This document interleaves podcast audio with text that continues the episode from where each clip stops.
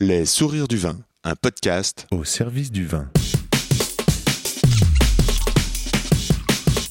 C'est quand même bon l'effet que ça fait.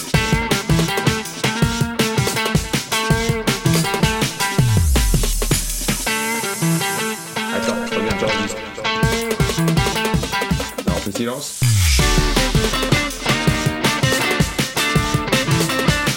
Jolie bouteille, bouteille. Salut les petits loups, je vous parle de Goûtons Voir, un salon de dégustation pour les pros qui va se tenir le 4 septembre rue de la Roquette. C'est la réunion de Fred, de la Cave des Arceaux et de l'agence Sourire. Nous vous proposerons plus d'une centaine de vins à goûter. On se racontera aussi nos vacances, on parlera de la non-foire au vin, des vendanges en cours, de la qualité du millésime, on préparera l'automne et Noël, bref, on fera des plans sur la comète. On sera là pour goûter des exclus, des pépites, des joyaux. Une sélection pour toutes les soifs, c'est lundi 4 septembre, c'est de 11h à 19h, 106 et 73 rue de la Roquette. Hello, c'est Diolo au micro, ici c'est Yann Diolo-Jean, rue de la Roquette. Les sourires du vin, c'est un podcast pour vous aider à cheminer dans le et les mondes du vin. Ce que je veux mieux savoir, mieux comprendre et nourrir de belles relations au profit de nos oreilles. Le comment du pourquoi des gens du vin. Un restaurant, deux passionnés du métier, un chef cuisinier qui coach, qui se réalise en, salle, et un amoureux de vin collectionneur de jolis flacons. Nous sommes au Batignolles avec Thibaut et Théo chez Janine. Une conversation à boire avec les oreilles. Pour me suivre et communiquer, je réponds sur Insta at yandiolo, y a 2 n d i o l o ou par email yandiolo at gmail.com. And let's talk with Thibaut and Théo. Bonjour Thibaut. Bonjour. Bonjour Théo. Enchanté. Je suis chez Janine, cuisine française, rue des Dames, dans le 17e. Alors, euh, Thibaut, voilà, on entend les bruits du resto, c'est hyper agréable quand même, c'est la fin du service. Euh, L'équipe vient de partir, euh, je crois qu'il y a eu des vins de livrés ce matin. Euh, Théo, il a, bien, rangé tout ça. Il va faire la carte demain, une belle carte des vins, et c'est pour ça que je suis là aujourd'hui. C'est parce que j'ai senti un amour de la restauration et un amour des vins, des enthousiasmes. Est-ce que Thibaut, tu pourrais faire une, carte de visite orale, s'il te plaît? Assez simplement, Janine, restaurant français, que des produits français, une carte des vins exclusivement française. Cuisine de bistrot, un peu retravaillée. Alors, j'aime pas trop ce terme retravaillé, mais voilà, avec un petit twist. Mais on reste vraiment sur des classiques euh, français. Du lapin à la carte, on fait des suggestions avec du rognon, des riz de veau, euh, des gigots d'agneau comme hier soir. Euh, cuisine qui change assez régulièrement. On a un menu déjeuner qui change tous les jours. C'était une volonté pour laisser les cuisiniers s'exprimer et, et faire un peu ce qu'ils ont envie de faire.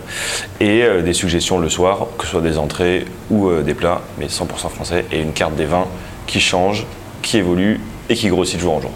Génial. Quel est ton rôle ici?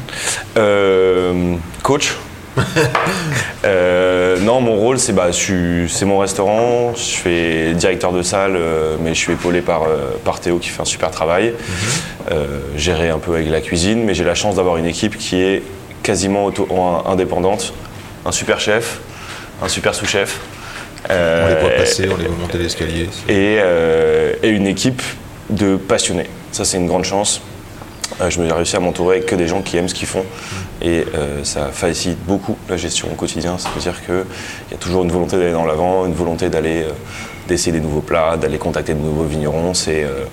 C'est, euh, il sautille quand il y a de l'agneau qui arrive le matin, euh, Théo sautille quand on a une réponse positive d'un vigneron, encore plus quand il faut ranger les cartons. Et euh, donc voilà, bonne ambiance, bonne humeur, et on fait juste à manger en fait. Ça fait longtemps que Janine s'est ouverte?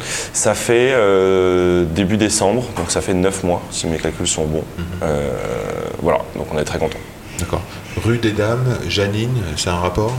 Euh, pas du tout. Euh, le nom de la rue et le quartier m'apportaient peu. J'ai visité quand même 80-90 affaires avant. Euh, et quand je suis arrivé ici, je suis tombé un peu euh, amoureux du lieu. Deux choses, parce que trois choses. Il y a un beau stockage pour le vin, il y a une très grande cuisine. Donc euh, les cuisiniers ne travaillent pas dans un KGB, ils ont une grande chambre froide, il y a des choses de vraiment de faire des- une vraie cuisine. Et un restaurant sur deux étages avec trois petites salles. Donc euh, c'est pas, c'est- j'aime bien le terme petit restaurant parce que c'est un peu ça. C'est, on sent bien dans chaque salle. On n'a pas l'impression d'être une- dans une grande pièce avec 80 couverts alors qu'on a 80 couverts. Ah oui. Alors quelles sont les trois salles, trois ambiances Euh, en bas, on va dire que c'est euh, vu sur euh, la rue, assez festif, euh, devant le bar, il y a de l'animation parce qu'on passe tout le temps devant cet escalier pour monter à l'étage.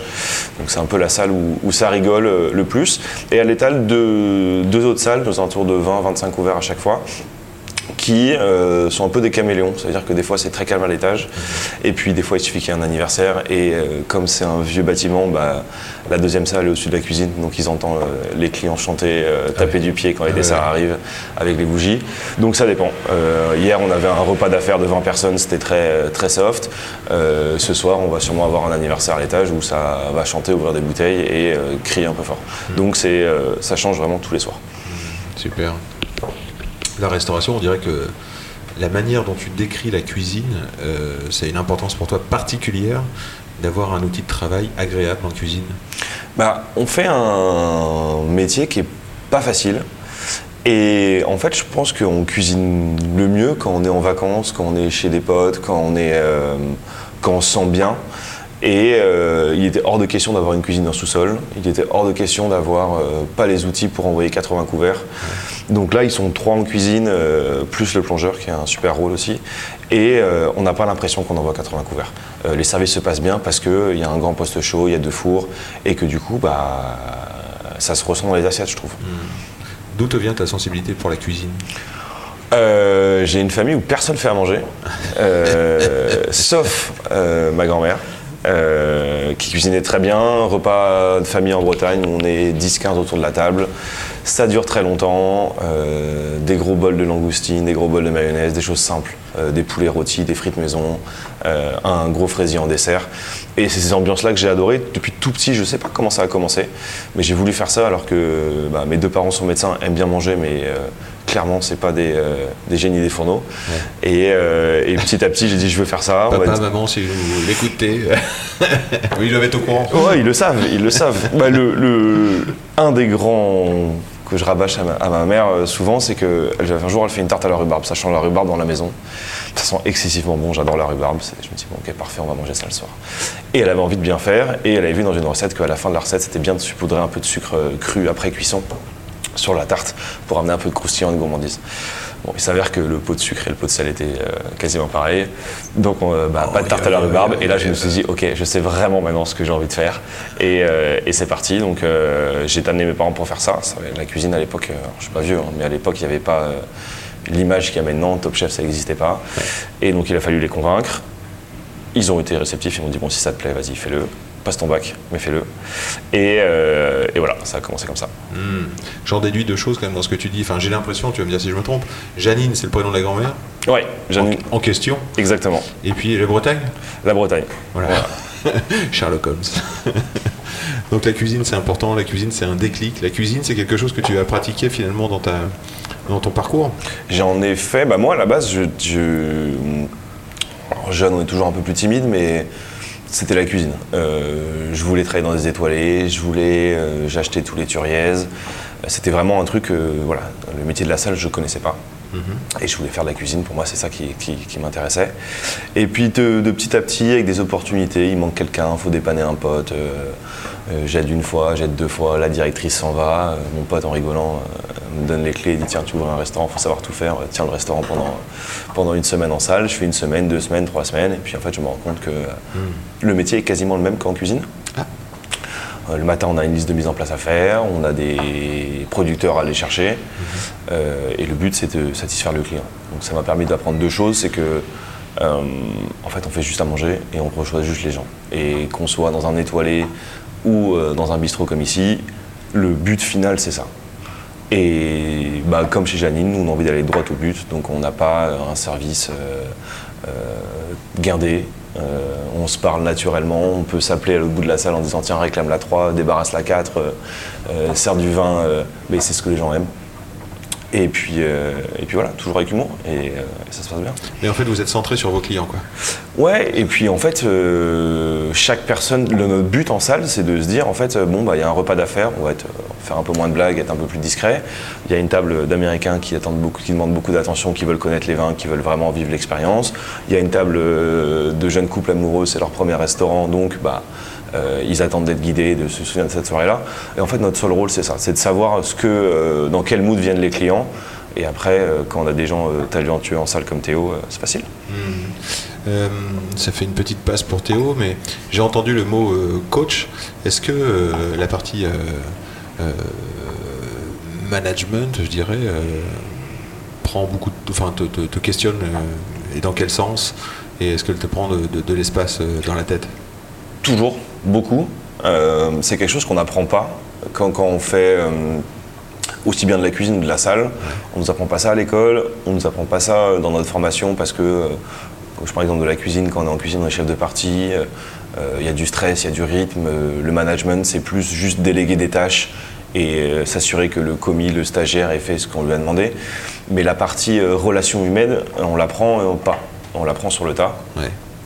Et euh, alors, ça, prend, ça me questionne souvent. Après, ce qui me rassure et euh, ce qui me fait du bien, c'est que euh, une partie des gens qui sont dans une partie de l'équipe, c'est des gens que je connais depuis très longtemps Oui. et qui n'ont pas hésité à me suivre dans le projet. Oui. Euh, Théo, le sous-chef, euh, dans un des restaurants où je travaillais, c'était mon apprenti. En cuisine, il avait 14 ans quand il a commencé la cuisine, il ne savait pas repasser une veste.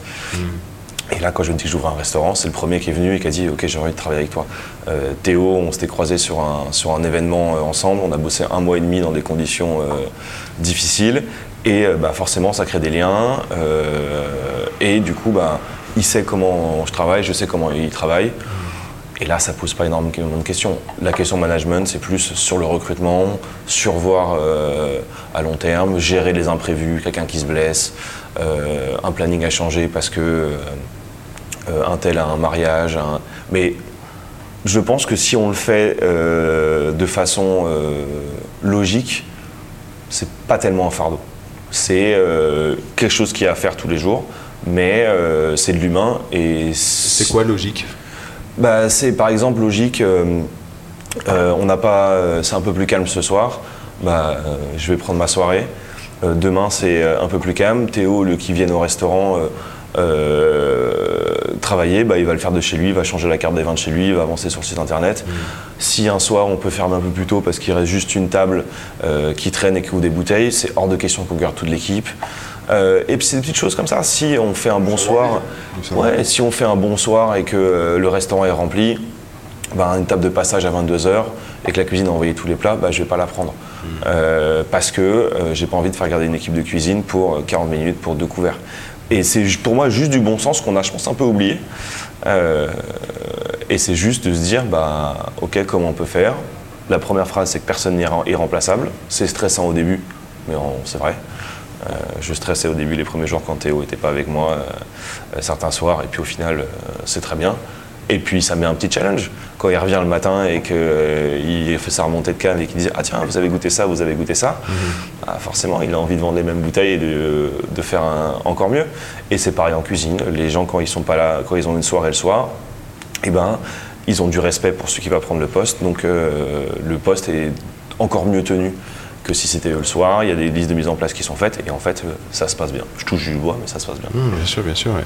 Comment ça se passe l'ouverture d'un lieu? Tu as dit que tu avais visité 80 restaurants, enfin 80 lieux, 80, euh, euh, 80 projets, on pourrait dire, 80 euh, idées, Ouais, 80, 80 situations? 80 situations. Alors, euh, le début, quand je les ai visités, c'était plus parce que j'avais du temps. euh, je travaillais à l'étranger à peu près à mi-temps, donc quand je rentrais en France, c'était les vacances. Donc j'avais un projet euh, un peu lointain, un peu une chimère. J'ai dit à tout le monde, euh, j'ai envie d'ouvrir un restaurant, je vais ouvrir un restaurant, je vais ouvrir un restaurant. Puis, bon, je visite des lieux, ça me plaît pas forcément. J'ai pas forcément le petit coup de pouce où on se dit, bon bah tiens, là on y va, on le fait. J'ai failli m'associer, finalement ça s'est pas fait. Donc tout ça a retardé le projet. Il y a eu le Covid, il y a eu euh, certaines décisions de banque qui ont refusé le prêt, ce qui n'était pas plus mal. Et puis en fait, bah, je pense que c'est le cheminement de la vie de se dire bon, bah, à un moment donné, euh, toutes les planètes sont alignées. Euh, je visite un lieu, et puis quand j'ai visité ici, je me suis dit ok, ça me plaît, je vais tout faire en sorte pour l'avoir. Et, et un peu les yeux fermés en se disant bon bah en fait j'ai envie d'y aller. Deux semaines avant l'ouverture, euh, j'avais pas de chef, euh, j'étais tout seul en, en cuisine. Euh, on a eu une fuite de gaz une semaine avant l'ouverture euh, dans, dans l'immeuble, pas chez moi mais dans l'immeuble. La veille de l'ouverture, on n'avait toujours pas de gaz. Mais c'était de se dire vraiment là, ok, on y va, je sais faire et le but c'est d'ouvrir et on verra. Donc là arrive l'ouverture et tu te dis je vais sélectionner des produits, dont la carte des vins. Ouais. Euh, bah en fait, quand j'ai commencé la salle, tout de suite, euh, j'ai commencé à goûter des vins, mais avec un palais de cuisinier. C'est-à-dire j'aime, j'aime pas, pourquoi j'aime pas? euh, et après, essayer de comprendre un peu plus. J'avais beaucoup de timidité envers ces grands sommeliers qu'on voit euh, dans des restaurants qui expliquent le vin de façon très bien, mais de façon assez complexe. Je ne comprenais pas un mot quand les vignerons ou quand les agents venaient m'expliquer un vin. Je ne savais pas ce que c'était, euh, un demi-fût, euh, euh, un type de pressage, les vendanges, je ne comprenais absolument rien. Juste, j'avais un palais, je me disais ça j'aime bien, ça j'aime pas. Pourquoi j'aime bien, pourquoi j'aime pas? Et puis à force, j'ai la chance d'avoir euh, deux, trois amis très proches qui ont des restaurants, qui sont aussi améliorés, qui sont aussi intéressés au vin. Et donc forcément, quand l'entourage commence à s'intéresser au vin, bah, on va au restaurant, on prend pas un verre, on prend une bouteille, voire deux. Euh, on se dit tiens ça c'est bon, pourquoi c'est bon? Ah bah je connais ce vigneron là, ah bah tiens ça c'est là le vigneron d'à côté qui fait ça mais qui fait de façon différente. Et à fur et à mesure on apprend et on s'intéresse là-dedans et donc bah, forcément ici je me suis dit ok je veux faire une carte des vins qui me ressemble. Euh, ça va prendre du temps, mais euh, je veux avoir des choses où je suis content d'ouvrir une bouteille parce que je vais me dire tiens je vais goûter. Euh, avec, avec Théo, le, le grand kiff c'est de se dire avant le service on ouvre la carte des vins, on dit tiens qu'est-ce qu'on a envie de goûter ce soir Ouais, et on fait en sorte de vendre la bouteille pour se dire tiens ok on a goûté, ça goûte, ça goûte mieux qu'il y a euh, deux mois, c'est le temps de les vendre. Ou ah tiens c'est un peu fermé, euh, vas-y on les garde un petit peu. Ou euh, c'est de la frappe, on les enlève de la carte parce que, euh, parce que ça, va, ça doit encore attendre 2-3 ans mais c'est déjà très bon. Et c'est comme ça qu'on apprend. Et, euh, et en fait, c'est facile. Il y a, à Paris, il y a tellement de restaurants, tellement de bars à vin que n'importe qui peut apprendre sur, euh, sur une carte des vins. Euh, moi, le, le truc que je dis souvent pour commencer, c'est aller dans un bar à vin et demander à chaque fois de goûter du chenin. Et vous allez voir que le chenin est différent partout. Mais ils vont comprendre ce que c'est un chenin. Et après, si la personne a envie, va se dire bah tiens, ça vient de là, c'est telle année, ok. Moi, je comprenais pas les années. Je me disais, ah, mais c'est une année solaire, ça rentrait par là, ça sortait par là, ah, c'est une année pluvieuse. Bah, avec le temps, on se dit, ah bah tiens, là c'était une année chaude, ok, bah, les chenins de cette année, j'aime pas trop, c'est trop opulent. L'année d'après, quand c'est bien froid, que c'est plus tendu, voilà, c'est ça que j'aime. Ouais.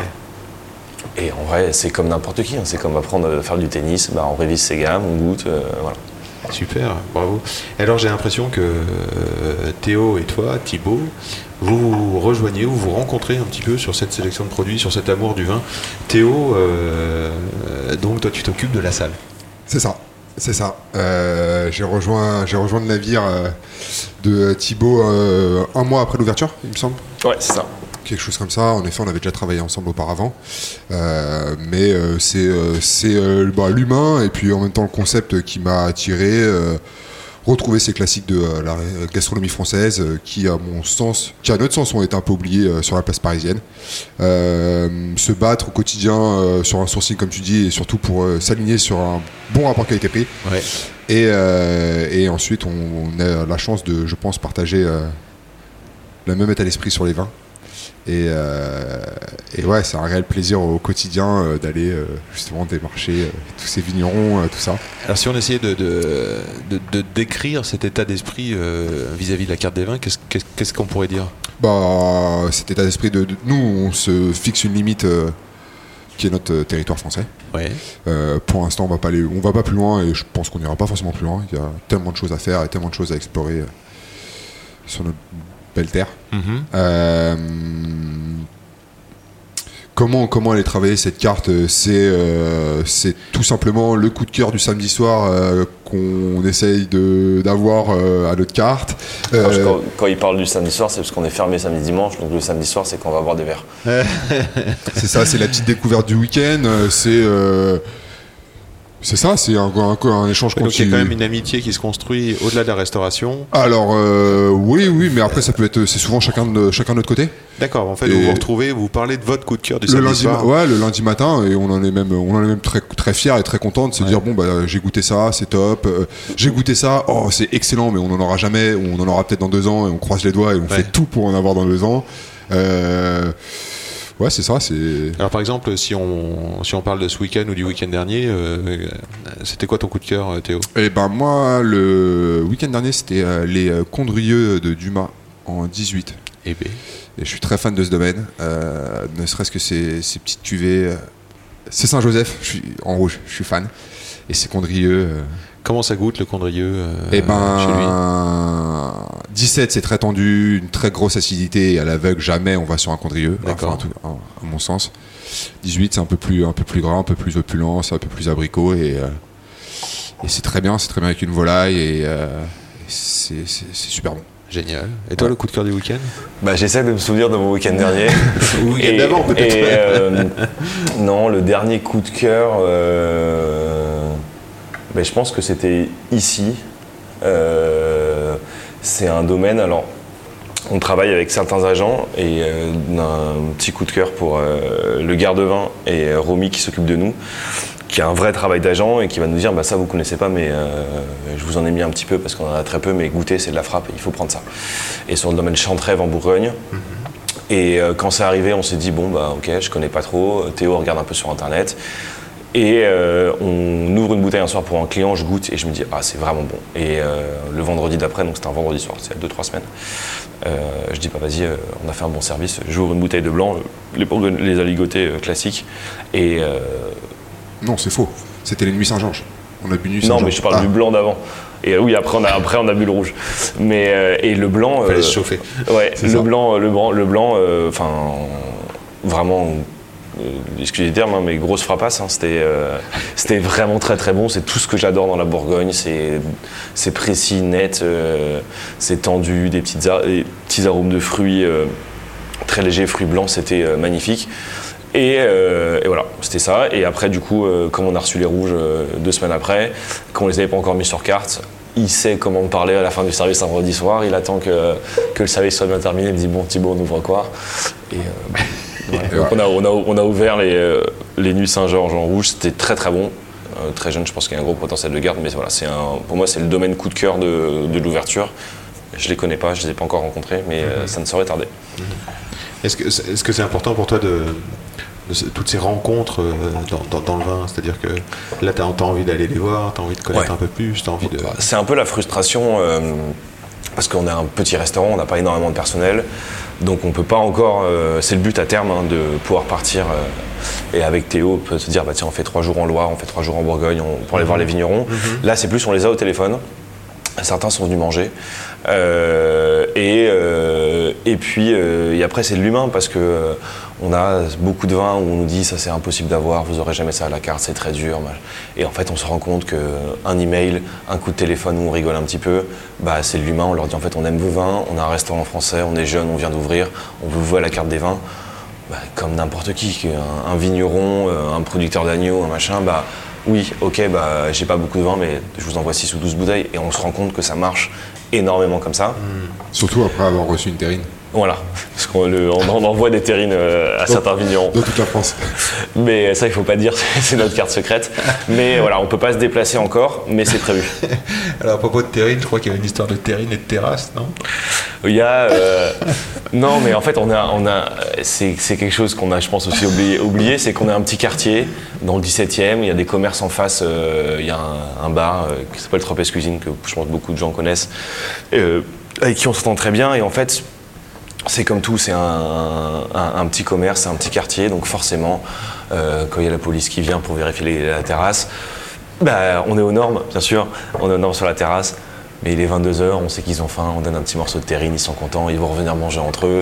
Ce soir, on fait à manger pour le bal des pompiers. C'est pas quelque chose euh, sur lequel on, va communiquer en se mettant en avant sur les réseaux sociaux, mais juste là, ce matin, je suis passé à la caserne, ils étaient 50 en train de s'entraîner à défiler pour le 14 juillet. Euh, on est arrivé avec des saucisses, une ratatouille et des terrines. Et puis demain, quand j'aurai un, salarié qui sera coupé la main, euh, ils, viendront, lui, en, greffer une nouvelle. Mais euh, en fait, voilà, on fait, Paris, c'est grand, mais dans le 17e, c'est un petit quartier. Et on a la chance que tout le monde s'entende, bien. Et donc forcément, bah, il y a le caviste qui vient, il va boire son petit verre de rouge, euh, manger son, plat en direct. Comme à côté, il y aura des, touristes ou des avocats du quartier, euh, ou euh, des pompiers, ou le maire, ou voilà. Et euh, le but, c'est que, bah, que tout le monde soit bien reçu. Et forcément, si euh, ça peut nous avoir une terrasse, bah oui. voilà. Bravo, c'est habile. Je vois que c'est de la, Bon, on se force aussi à entretenir cette relation de quartier, je Ouais. trouve quand même. c'est de la vie de village. C'est ça. Et Batignolles puis- est un petit village. Hein. Ouais.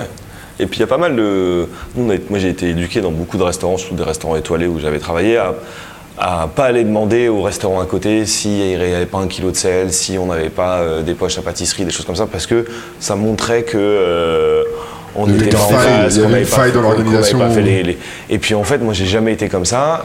Et le restaurant, j'ai envie qu'il soit un peu à mon image. Et dès les travaux, euh, ça allait demander une perceuse au bar en face, ça allait demander euh, un truc. Et du coup, c'est un échange de services. euh, on s'est pas fait livrer de, de limonade hier, je sais pas pourquoi. Du coup, on n'en avait plus. Un client en a demandé. Et le client il m'a vu aller au bar en face chercher une limonade, la ramener à table. Il l'a adoré.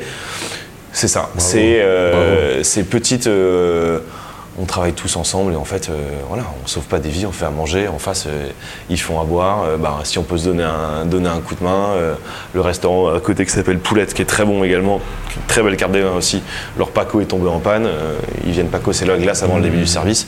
Et c'est Paco normal. pour Paco Jet, n'est-ce pas? Paco Jet, c'est ça. Qu'est-ce que c'est un Paco Jet C'est une lame qui coupe très très vite une crème glacée pour en faire vraiment un- quelque chose de très onctueux.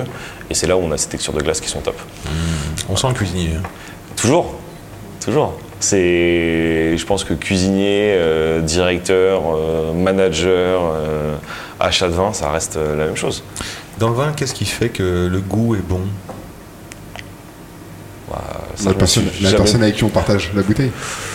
Ah, c'est faux, c'est Ouais. faux. Je pense que même, même un. Parce que tu ne partages pas tes bouteilles, tu vois, c'est pour ça. Ouais, déjà je partage pas mes bouteilles, mais je pense que euh, je pense que voilà, si euh, oui, ça devient encore meilleur avec des amis, mais euh, je pense que euh, un, un Richard Leroy avec quelques années dans la de bouteilles euh, avec ton pire ennemi, à la fin vous allez peut-être faire la paix, mais la bouteille sera bonne.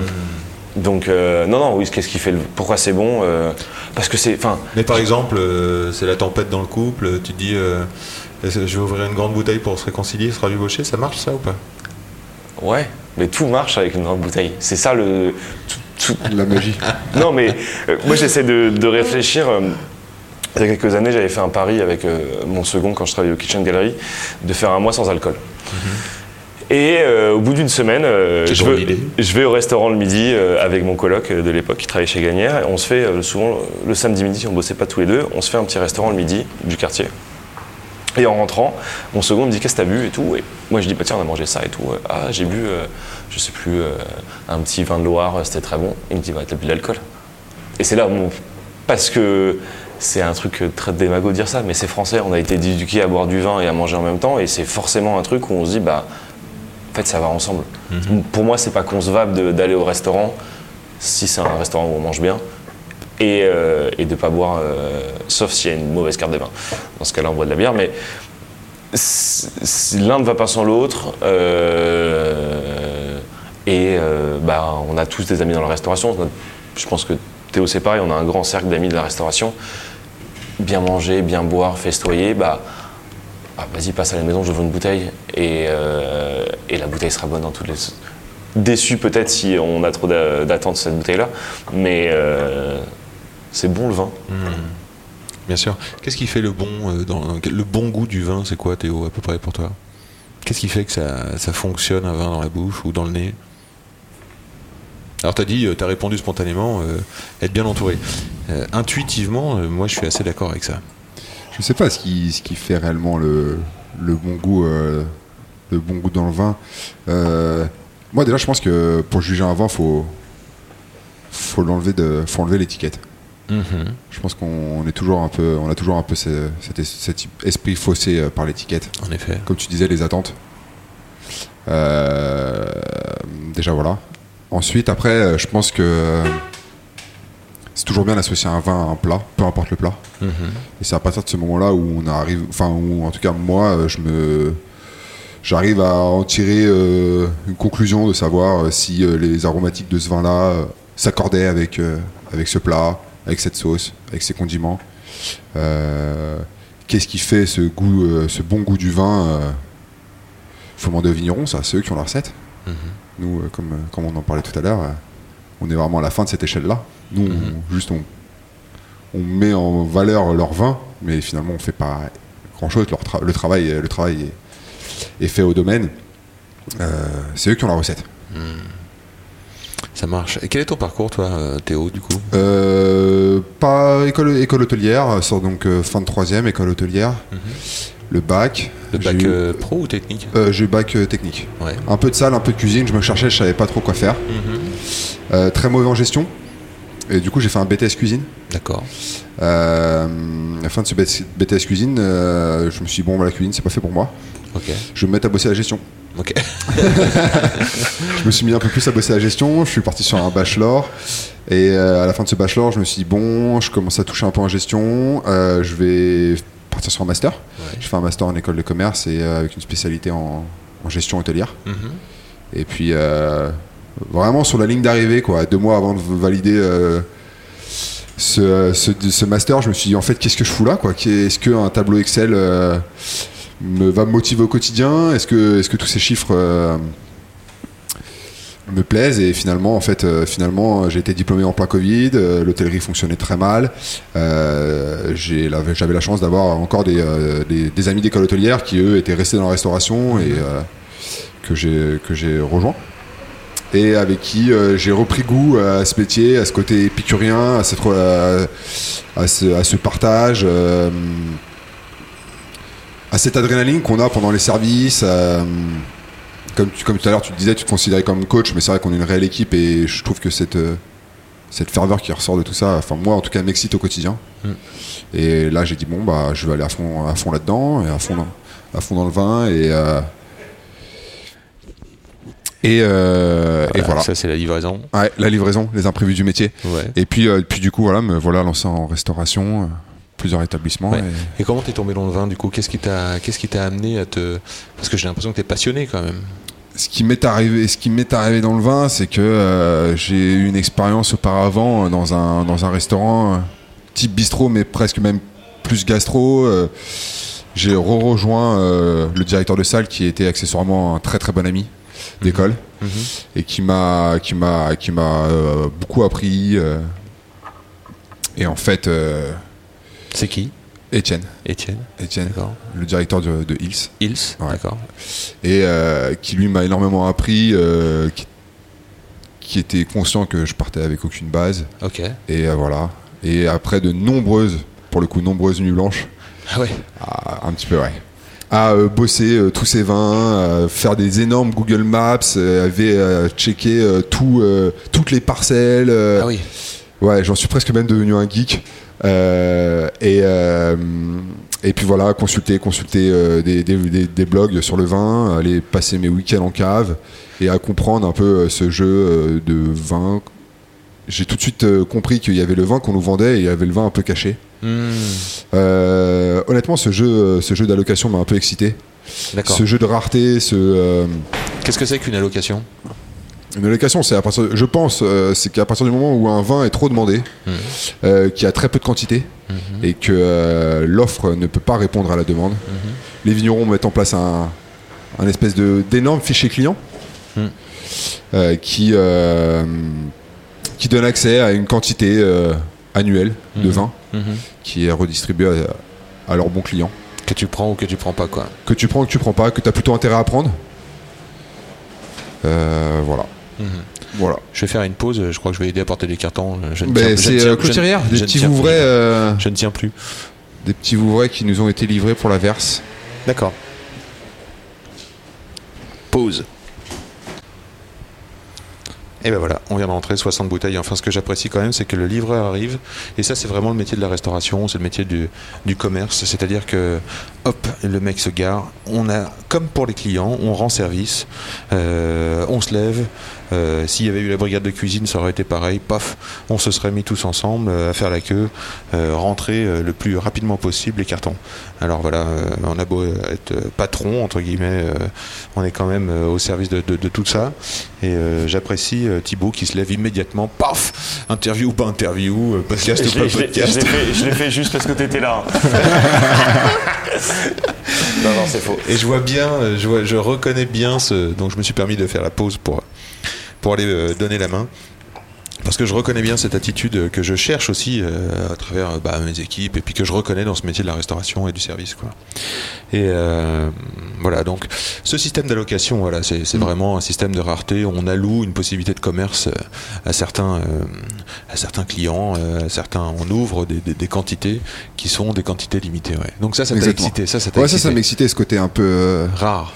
Un peu rare. En fait, je pense que j'ai euh, personnellement un peu un problème de collectionneur. J'ai eu peur. Et euh, sur plein de choses comme ça dans la vie, euh, je facilement, je, je suis amené à collectionner des choses qui me tiennent à cœur. Et j'ai trouvé, j'ai trouvé ça aussi également dans le vin. Bien sûr. Et, euh, et euh, quoi de plus excitant que d'aller essayer de trouver un millésime euh, 14 alors qu'on a le 15 et qu'on a le 16 et que euh, je prends ma trottinette le matin pour aller faire le tour des caves. Et euh, Donc tu as ce côté, voilà, donc c'est pour ça, donc ça rejoint le côté geek euh, où tu vas euh, geeker la parcelle euh, sur Google Maps. Ça rejoint, euh, tiens, il me manque le millésime 14 alors que j'ai déjà euh, 15-16. exactement. Euh, donc du coup, tu cours les caves de la, de la ville, tu cours les caves aussi des amateurs, j'imagine. Euh, tu fais Euh, des je- échanges, tu Pas encore, pas encore, pas encore, pas encore d'échange. J'en ai jamais fait ça pour le coup. as une cave perso? J'ai une cave perso, ouais. Ouais. J'ai une cave perso. euh, on a tous une cave perso. Mais, euh, mais, euh, mais ouais, ouais, a- j'ai une cave perso euh, que je regarde tous les matins. Tu les regardes sur ton fichier Excel? Non, en direct. Ah bon? Parce que ma trottinette est stockée euh, dans cette cave perso. Ah. Et que tous les matins, je dois prendre cette trottinette pour venir travailler. Et, euh, et en fait, euh, tous les matins, je regarde un peu les bouteilles que potentiellement je serais amené à boire le week-end qui arrive.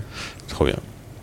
Euh, dernière, dernière geekerie, dernière bouteille que tu cherches, que tu vas aller trouver? Et ben, dernière geekerie qui me ferait énormément plaisir, c'est de re-récupérer un peu de Bourgogne générique de chez Mikulski. Ah, Parce En blanc que- ou en rouge? Un blanc. Blanc. Blanc, blanc, blanc. Les chardons ou les aligotés? Euh, Aligoté, ce serait cool. J'en ai un peu. Mais sinon, les Côtes d'Or. Ouais, c'est Côtes d'Or. euh. Hmm.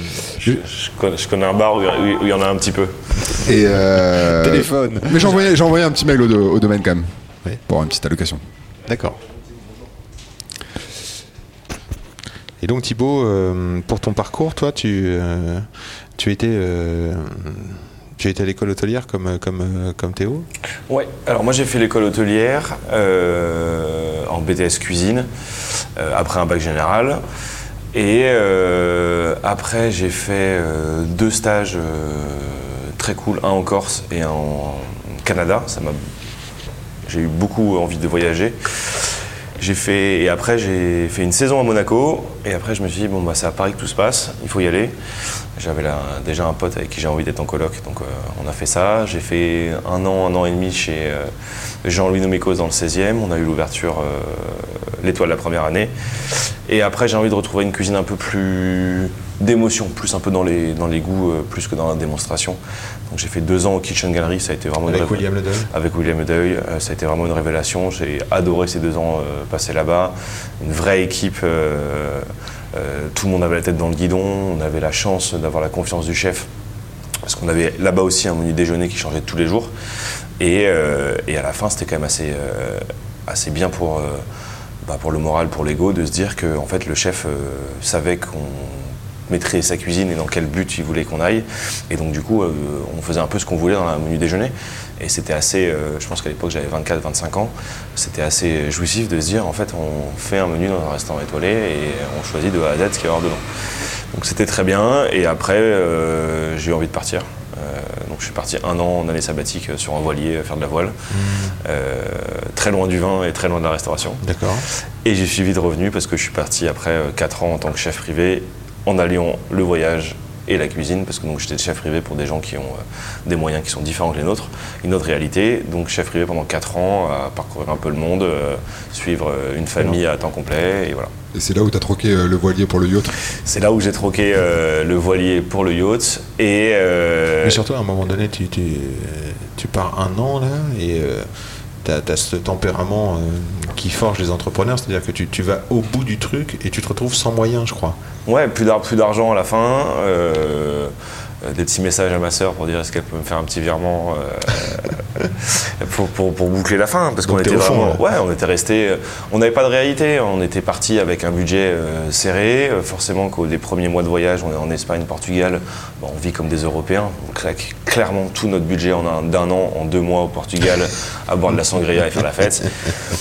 Et euh, heureusement, après, on arrive dans des pays, nous, on est arrivé au Cap Vert, on voulait rester deux semaines, on est resté trois mois. Ouais. Donc euh, la vie coûte pas cher, on, avait, on, a- on vivait avec du riz et du poisson qu'on pêchait. Mais après, quand on a avancé dans le voyage, qu'on s'est retrouvé en Guadeloupe, on s'est dit, ah, euh, là, il va falloir gagner un peu d'argent. Et mon chef au Canada était chef sur les yachts, j'avais cette idée en tête. Bon, et puis je me suis dit, bah, je vais me lancer, j'envoie deux, trois CV. Petite histoire après, donc je pars de Guadeloupe pour aller en Nouvelle-Écosse. Euh, c'est euh, 15 jours de traversée. Et le moment où le bateau quitte euh, donc la Guadeloupe, où on a les dernières barres de réseau sur le téléphone, un appel d'un Américain qui me dit ah, bah, Je voudrais travailler avec vous. Je dis bah, écoutez, on se voit dans 15 jours, j'ai plus de réseau et le téléphone coupe. Et 15 jours, j'arrive en Nouvelle-Écosse, euh, je l'appelle, il me dit bah, Ok, bah, viens faire un entretien à Washington. faut imaginer que 15 jours de traversée, tempête, je me suis pas douché pendant 15 jours, ce qui n'est jamais plus arrivé depuis, hein, mais, mais j'avais une barbe énorme. Une heure, euh, douche, euh, raser les cheveux, raser la barbe, euh, laver les vêtements et on est reparti. Et puis j'ai commencé à travailler comme ça sur d'abord un petit, un petit, enfin petit, un catamaran de 25 mètres. Et puis après un yacht de plus en plus grand. pendant, pendant 4 ans. Et, Cuisine de luxe? Cuisine, pas forcément de luxe, ça m'a aussi forgé dans, la- dans ce que j'avais envie d'ouvrir, c'est que je me suis dit qu'avec les moyens que euh, les gens ont, euh, au début, je me, je me forçais à leur faire une dégustation tous les soirs. Et il y a un client un jour qui m'a dit Thibaut, en fait, euh, je suis pas en repas d'affaires, je suis avec ma famille, on est sur un, voilier aux Bahamas. Fais-nous un truc simple, un poisson grillé. Et en fait, ça m'a repris à la réalité de me dire, en fait, stop, arrête. euh, C'est pas parce qu'ils payent une fortune le fait d'avoir un chef qu'ils veulent avoir du caviar, de la truffe, euh, du foie gras. Euh, une salade de tomates mozza avec des bonnes tomates et de la bonne mozza, euh, c'est top. Comment ça se passe le ravitaillement sur un yacht enfin, Parce que trouver de bonnes tomates et une bonne... enfin, Bah, un, bon, un bon poisson, je peux imaginer la alors, pêche, mais... c'est là où c'est technique. Euh, j'ai fait pas mal d'endroits. J'ai fait une, une- une- un été, j'ai fait Irlande, Écosse, Angleterre. Donc euh, là, on avait un petit budget, donc on faisait pas tout livrer euh, directement. Donc on allait au supermarché, donc euh, des scènes un peu cocasses où j'arrive avec, au supermarché et je finis avec 14 caddies. Donc on bloque toutes les caisses, on fait des voilà. Et après, sur des yachts beaucoup plus grands, Là, c'est vraiment une autre réalité. Un soir, je discute avec un client et il me dit Ah, bah, T'es breton, j'adore la langoustine. Euh, Ah, tu sais faire de la langue de bœuf aussi? Et je dis Bah oui. Il me dit J'en veux. Bah, on est au milieu des Bahamas. Et ben, la force du réseau, et euh, voilà, bah, j'appelle euh, un fournisseur à Paris qui a des langoustines de Bretagne et de la langue de bœuf. On gère avec des agents, on met tout ça dans un avion et ça arrive au- aux Bahamas par avion et après ça prend un avion, j'ai oublié le mot là, l'avion qui se pose sur l'eau là. Un hydravion. Un hydravion et ça arrive comme, un, comme dans les films pour Narcos pour la drogue. Là ça arrive vraiment, c'était deux colis et ça arrive. C'est une indécence pure pour l'empreinte carbone et pour ce que vont coûter les langoustines. Mais d'avoir fait manger à des gens comme ça, où le- les gens n'ont pas de limite d'argent, ils disent ce soir je vais manger la langoustine et la langoustine elle est arrivée vivante et il a mangé la langoustine Impressionnant. après et une langue de bœuf. Bah, c'est une bonne manière de dépenser son argent. Et est-ce que c'est sur mer que... Quand est-ce que se fait la rencontre avec le vin? Comment? Euh, on a eu, euh, alors je vais le dire en français parce que je pense qu'ils l'écouteront pas en anglais, mais euh, sur un des gros yachts où je travaillais, il y avait 4, ou 5 étages et à chaque étage il y avait une eurocave, il y avait un office avec une eurocave avec vraiment l'indécence pure aussi dans les bouteilles de vin. C'est vraiment le luxe à l'état pur, c'est des verticales de chaque plus grand domaine avec euh, tout. Et en sous-sol, euh, il y avait 6 eurocaves avec le double pour réapprovisionner au cas où les clients euh, ne, ne boivent pas ça. Et puis en fait, euh, à bord, il faut savoir qu'on n'a pas le droit de boire, qu'on est drug test tous les jours. Pas tous les jours, mais toutes les semaines, parce que si jamais le yacht a un, a un problème, euh, on est euh, amené à aider les clients, à prendre des radeaux de survie, donc on a vraiment une formation de sécurité. Et en fait, un soir, euh, il y a des clients russes euh, qui ouvrent, je sais pas combien de bouteilles. Je connaissais vraiment rien au vin, mais je connaissais quand même quelques étiquettes-. Et donc, il reste une bouteille trois quarts pleine. Et je vois l'hôtesse devant moi qui commence à vider la bouteille dans l'évier. Et je me rapproche, et c'était un ermitage de Jean-Louis Chave en 2008 ou un truc comme ça. Et euh, 2008 ou 2007. Et là, je me dis, mais non, ça va pas jeter ça dans l'évier. Donc je prends la bouteille, je la garde, euh, elle fait un rapport comme quoi euh, Thibaut boit pendant ses heures de service. Donc le capitaine, je suis convoqué et je fais goûter au capitaine qui était sud-africain, qui ont aussi des très belles vignes là-bas, donc qui aimait un peu le vin. Et je dis mais ça, c'est pas boire, euh, j'en boirai peut-être jamais dans ma vie, euh, c'est le moment. Et donc on a commencé à d'abord, d'abord terminer les bouteilles quand les clients ne les terminaient pas. Du coup, le capitaine, lui aussi, euh, Le capitaine aussi. été sensible à la... Le capitaine aussi, puis ça s'est terminé, on se faisait des petits repas un peu privés euh, le soir quand les clients dormaient.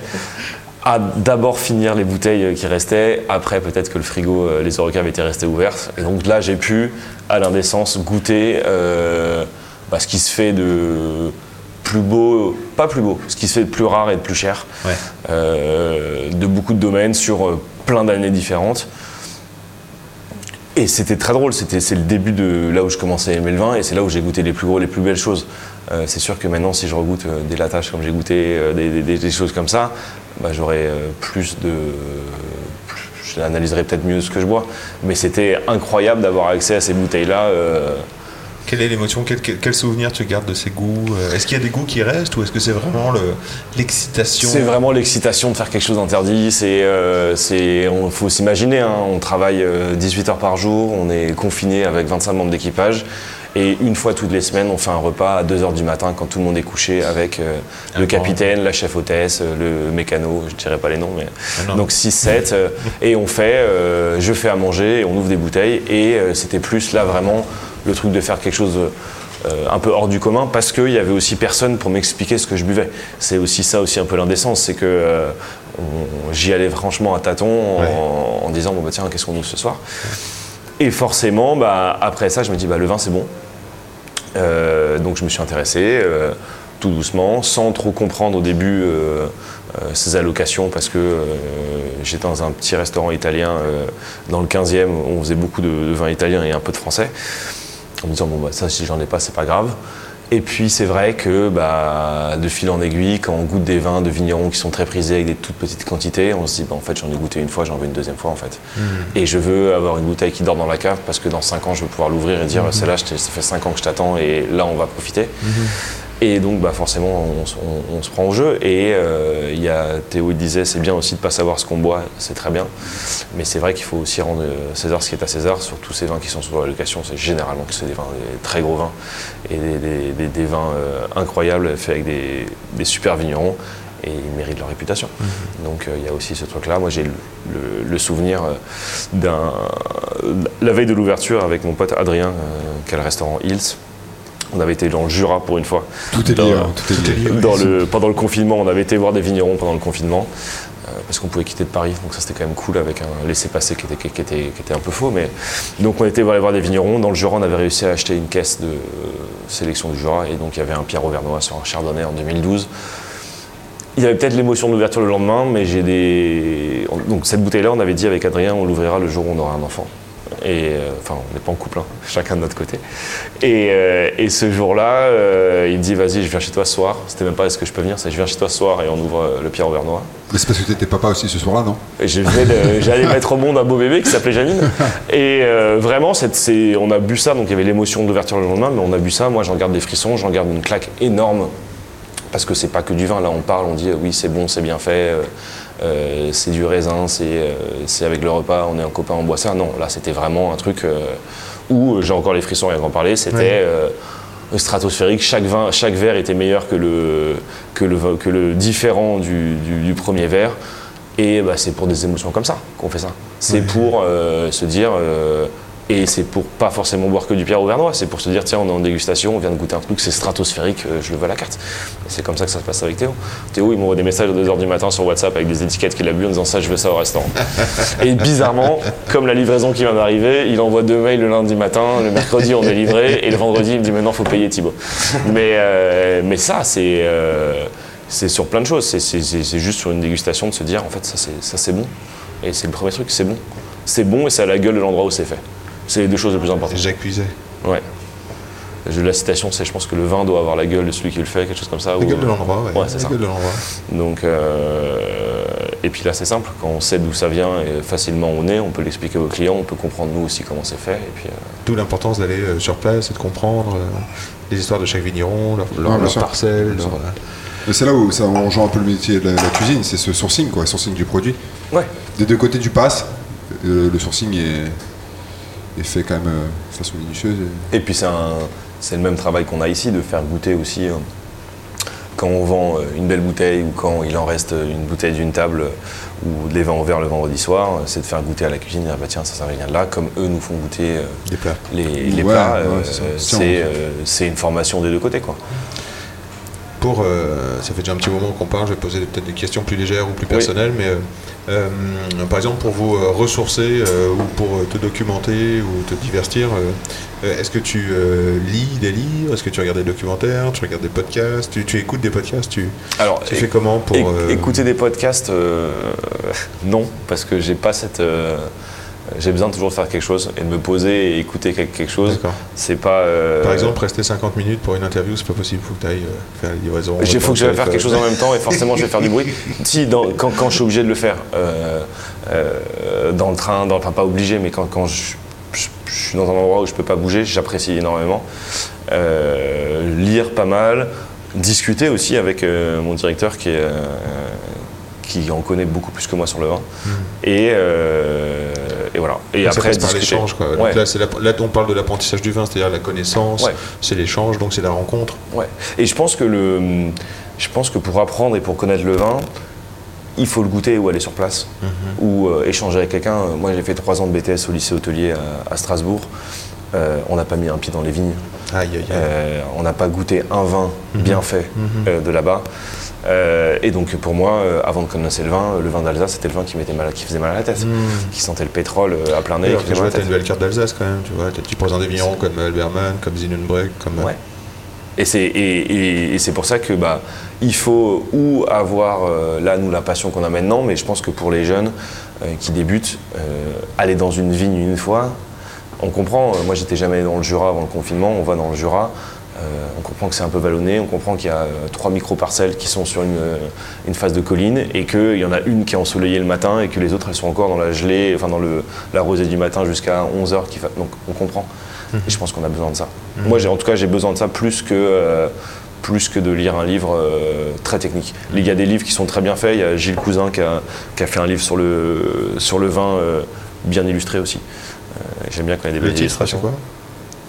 Un livre, un livre fait par Gilles Cousin. Gilles Cousin, non, ouais, je je sais plus, je sais plus le, le titre, je, mais euh, je mettrai en référence. Et euh, ouais, l'illustration, donc du coup, tu lis des BD peut-être? Un petit peu de BD, euh, il y a deux BD, alors c'est pareil sur le titre, euh, il y a deux BD qui ont été faits sur le L'histoire du vin. sur l'histoire du vin Ouais, qui sont très bien faites. Euh, Il y a euh, un peu ce qui est ludique, le manga quand j'ai lu quand j'étais ado sur euh, Les Gouttes de Dieu, qui est sorti euh, en série, euh, qui était incroyable. T'as regardé la série? Bien sûr. Elle est comment alors? Parce que moi j'ai vu, j'ai lu les bouquins, mais c'est comment la série les gars? C'est très. Ouais, tu ouais, vois? ouais, moi je suis, on, a- on était fans, on la regarde ensemble, de toute façon tous, les- tous les vendredis. Mais, euh, mais ouais, très, très. Bon, il y a toujours ce petit côté un peu romantique et un Ouais, peu euh, histoire d'amour euh, dans cette série, mais euh, je trouve que le milieu, le milieu du vin est bien représenté et euh, ça aussi euh, montre euh, un peu le milieu du vin en Asie. Au Japon, et je trouve que contrairement en France, au Japon c'est réservé à l'élite un peu. Oui. Euh, sûrement parce que financièrement c'est c'est peut-être pas les mêmes prix qu'en France, même si en France ça commence à devenir de plus en plus cher les vins. Oui. Euh, Surtout ceux qui sont dans la BD. surtout ceux qui sont Dans dans, la BD. manga, quoi. Exactement, exactement. Et euh, non, je trouve que c'est très bien fait. euh, c'est une très belle histoire, ça se regarde très bien. C'est euh, 8 épisodes, quelque chose comme ça. Ouais. Euh, c'est- puis très plaisant. C'est quand c'est- on- ça parle d'un sujet qu'on aime, forcément on aime encore plus. Oui. La première bouteille qu'ils ouvrent euh, dans le premier épisode, c'est euh, Barthélemy. euh, Barthélemy de, de Le Puy. On n'a pas la cuvée Barthélemy, mais on a du Le Puy à la carte. Donc forcément on a l'œil en disant tiens, en fait. Et- euh, c'est- un peu d'égo, mais c'est dire bah, on n'a pas faux. C'est une première bouteille qu'ils ouvrent, on l'a sur la carte, on a le domaine. Après, bon, c'est des domaines qui sont intouchables, mais c'est très bien fait. Et il y a une scène qui est très bien dans le film, euh, ou même plusieurs, c'est euh, en fait quand elle, apprend à goûter le vin, euh, dans sa tête ça se fait comme une bibliothèque et on la voit courir, petite dans sa, tête imagée, qui court et qui ouvre des bouquins et qui dit bah non, elle ouvre un bouquin, c'est litchi en gros, non c'est pas ça, elle ouvre un bouquin, c'est pomme, non c'est pas ça. Et en fait c'est exactement ça. Et euh, du coup on a acheté, euh, je crois la semaine d'après, on a acheté le, le nez du vin. euh, pour continuer à se dire bon en fait on va reprendre les classiques hein, et puis on va aller se dire bah tiens le cuir ça sent ça le fond ça sent ça et pouvoir affiner notre palais mais donc très très belle série Bon, ouais, ça, ça fait plaisir. Pour vous, qui c'est qui s'occupe de l'insta du restaurant? Euh, c'est Thibaut ça. C'est moi. Ouais. Ça prend du temps, ça, le- les réseaux sociaux le- Euh, D'ailleurs, pour se, pour se trouver sur Insta, c'est quoi? C'est donc Janine c'est euh, restaurant.janine. Ouais. C'est, euh, bah, je suis partagé parce qu'il faut maintenant avoir un Instagram qui est léché, qui est beau, qui, qui donne envie. Euh, donc j'essaye de mettre des photos avec des jolis textes euh, pour la, la partie publication. La partie story, on fait un peu plus, un peu plus les fous. C'est plus des photos un peu volées, des moments de service, des plats du jour, euh, des livraisons de vin, des, des- des choses un peu dans la vie du quotidien. Moins Instagrammable. Moins Instagrammable, mais plus, plus drôle. On a déjà eu des clients qui sont venus. On avait reçu euh, une livraison un peu exceptionnelle de, de Pierre Gonon. On en avait quelques-uns. J'ai mis la, le- la photo sur en story et on a eu deux clients qui nous ont dit Ah, en fait on vient parce qu'on veut boire ça. Euh, il faut savoir que chez nous, tous les vins qui sont mis en story euh, sur l'Instagram sont la carte du restaurant. Euh, Il y a une seule carte du restaurant. Il n'y a pas une carte du restaurant pour les potes et une carte de restaurant pour les clients lambda. Tout est sur la carte. On fait quoi x3 sur tout. Et je serais très content de vendre des vins sur allocation à des gens qui ne connaissent rien et qui dans trois ans diront à leurs potes Ah j'ai bu ça. Ils disent Mais toi tu connais rien, mais t'as bu ça. Ah ouais, mais c'était exceptionnel. Grande générosité. Le vin est fait pour être bu pour tout le monde en fait Et pas que pour les copains. et pas que pour les copains.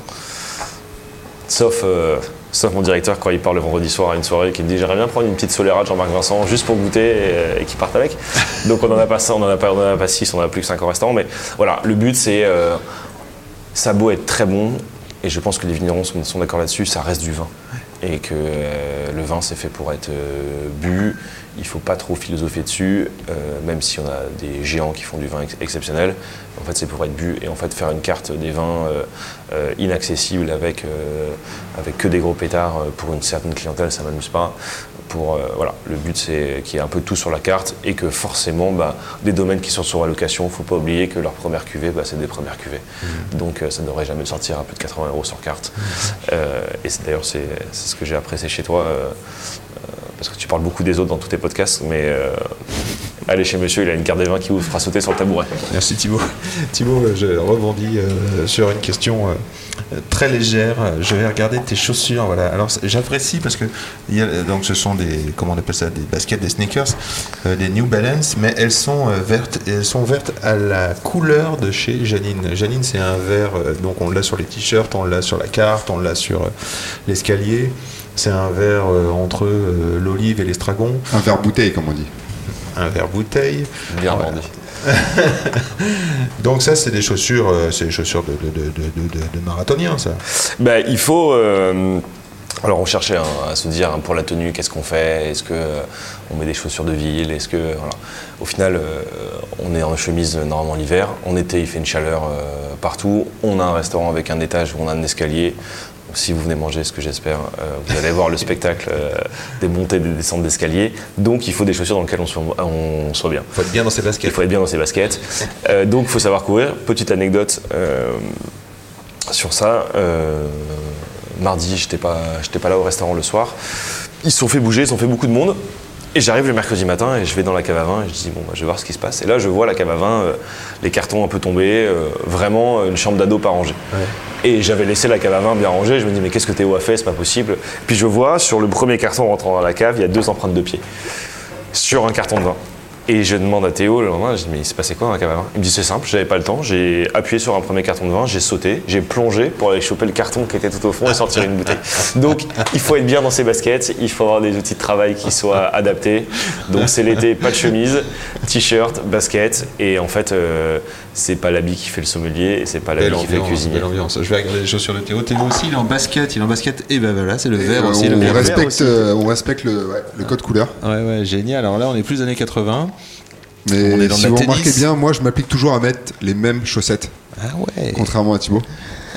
C'est un Ah peu son, oui. por- son porte-bonheur. En effet, chaussettes différentes chez. Thibaut. Et chaussettes, euh, les mêmes chaussettes. Voilà, il y en a un qui est appliqué. Et il y en a un autre qui s'en fout. Parce que les chaussettes, on les voit pas. C'est ça. Euh, ou qu'au- oui, et puis c'est. euh, j'aime- faut les trier. J'aime, beau- j'aime beaucoup de choses dans la vie, mais trier les chaussettes hein, après la machine pour les tendre, ça c'est vraiment un truc. Ou euh, d'ailleurs, je fais un bisou à ma copine là-dessus, qui me déteste à cause de ça. C'est quoi cette marque de, jeu de basket là J'arrive pas à lire. Euh, je, autri, autri, autri, je ne sais pas. c'est- En tout cas, elles sont, elles sont en cuir, elles sont, elles sont confortables. Quelle est euh, ton odeur préférée euh, ou, ou une odeur que tu détestes, Théo? Alors, l'odeur que j'ai testée, c'est très simple, c'est les épinards cuits. Ah, ça alors. Même avec de la crème Même avec de la crème, même en, même en quiche, même en. en- en- Épinard cuit. ép- épinard, ouais. Ça, euh, traumatisme de la cantine euh, étant un peu plus jeune. Facile. Et une odeur que tu aimes? Et l'odeur que j'aime. Préférée? euh, je ne saurais même pas la décrire. Euh, c'est l'odeur que, que je sens quand, quand j'arrive à la gare d'Avignon l'été. L'odeur des vacances. L'odeur des vacances.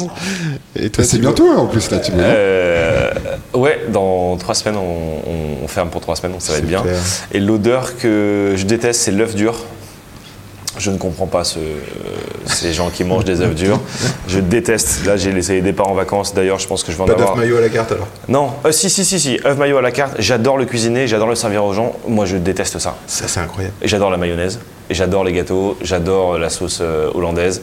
Un l'œuf dur, c'est ça niveau texture, ça passe pas. Les gens qui mangent des œufs durs dans le train méritent d'être en prison. voilà. Et l'odeur que j'aime bien, euh, ou que j'adore, euh, tout tant que ça sent pas l'œuf. Voilà. L'odeur de ma copine au réveil.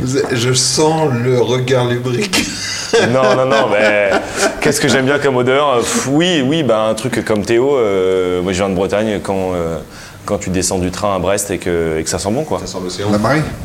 Ça sent l'océan. Quel est le pouvoir magique du vin, Théo? De rassembler. Quel est le pouvoir magique du vin Bah, le fait que tu sois là ce soir, Ah ce midi, euh, on se connaissait pas. hein, euh, par hasard, euh, un pote qui me dit euh, on avait bu une, bouteille dans un, verre- un bar à vin nature qui coûtait pas très bien. Il m'a dit Ah, ben, on va là-bas, ils ont une belle carte des vins.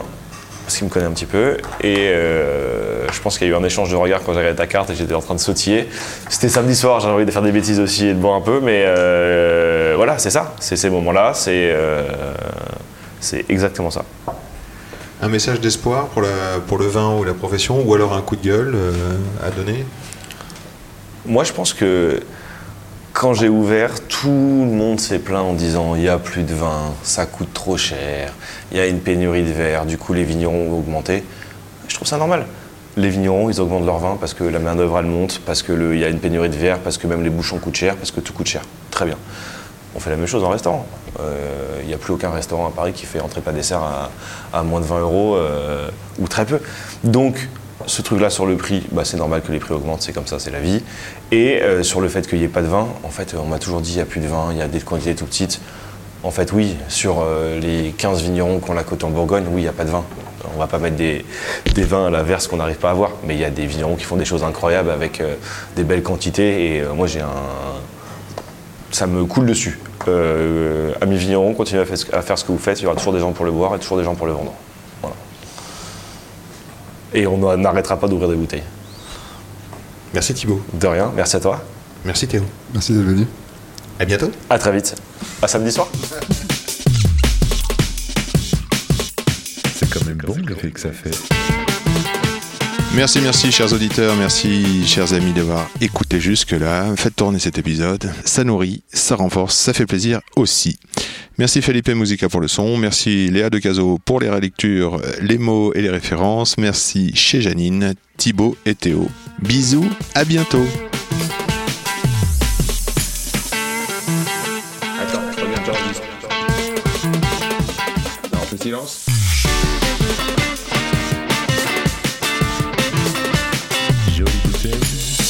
Jolie bouteille, sacrée bouteille.